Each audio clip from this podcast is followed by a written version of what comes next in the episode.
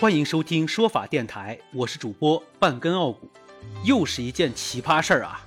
上海庞女士是一位空姐，这天呢收到一条信息：“你好，大家都是同事，认识一下。”前来搭讪的这位自称吴某，并且是某航空公司的飞行员。经过简短的交流后，庞女士发现吴某与自己不但是同事，而且是同乡，心中倍感亲切，于是就互相添加了联系方式。要说庞女士啊，也是小心，翻了吴某的朋友圈，查了公司的通讯录，都没有发现问题。随后，在吴某的猛烈攻势下，庞女士还迅速坠入爱河，确定了恋爱关系。不久后呢？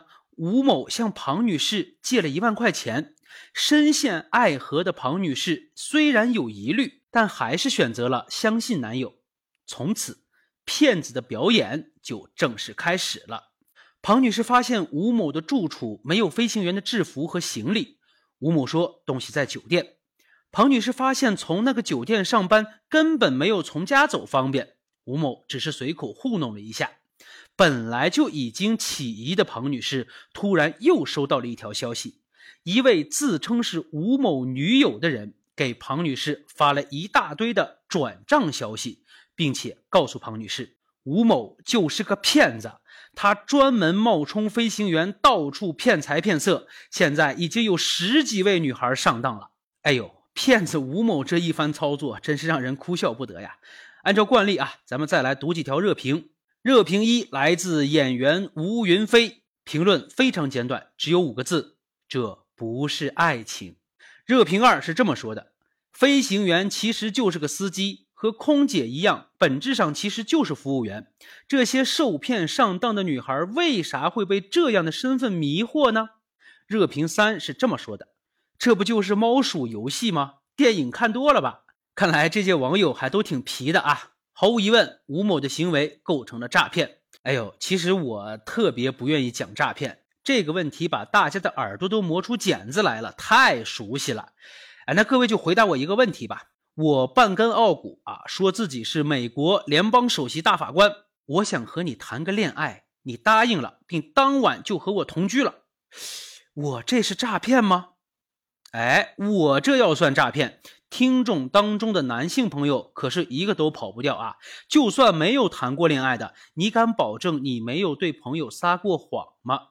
哎，那刚才在案例中提到的吴先生，别说犯罪了，应该连违法也算不上呀！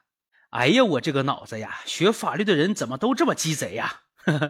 咱们这节目呀，也就五六分钟，我来简单的给大家说一下什么是诈骗，其实就一句话。以非法占有为目的，用虚构事实或隐瞒真相的方法骗取大量公司财物。哦，原来诈骗是财产性犯罪，骗钱才算，骗色呀，它不算。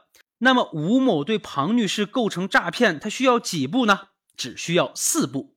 第一步，主观上要以非法占有为目的，那就是奔着钱去的呗。第二步，虚构事实或隐瞒真相。哎，冒充飞行员不就是做了个这吗？第三步是对方产生认识错误，哎，庞女士她不就信以为真了吗？